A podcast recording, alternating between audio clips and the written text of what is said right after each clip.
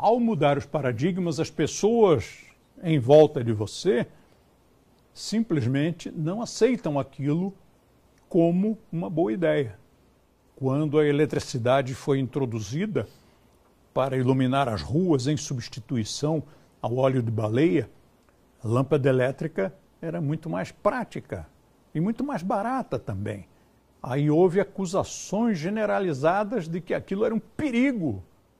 Por isso alguém disse aquele pensamento que eu, do qual eu gosto muito.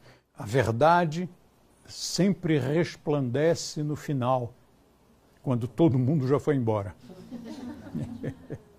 e o outro pensamento, que é de um físico, que diz: as boas ideias não vencem pelo seu próprio mérito, vencem porque os seus opositores vão morrendo.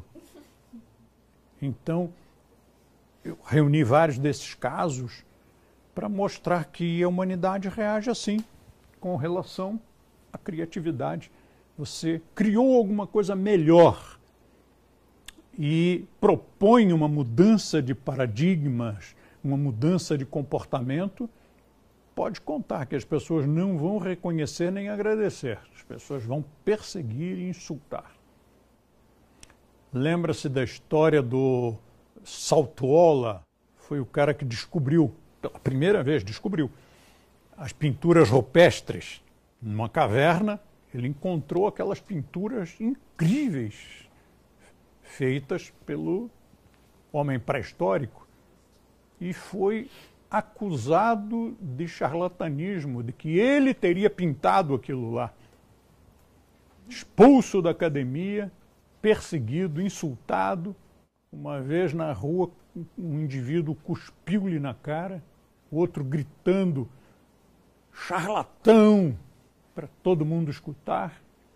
O cara, imagine isso foi no século XIX, o cara não podia sair de casa. Aí morreu. É sempre a mesma história, né? O cara fica, fica uh, amargurado, tá? morre. Aí encontraram outra caverna com pinturas no outro país.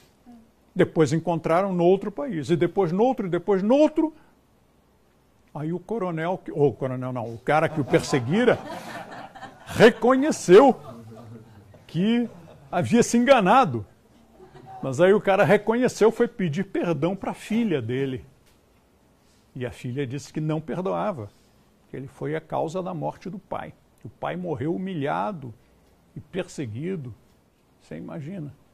O cara fez uma das maiores descobertas arqueológicas da história pagou caro por isso. Então nós temos que estar preparados. Se você vai ter criatividade em alguma área científica, ou filosófica, ou, ou qualquer área que seja, você está à frente, porque você criou algo que não existia. Já tem que contar com o fato de que as pessoas não estão preparadas para aquilo. Elas não estão acostumadas àquilo.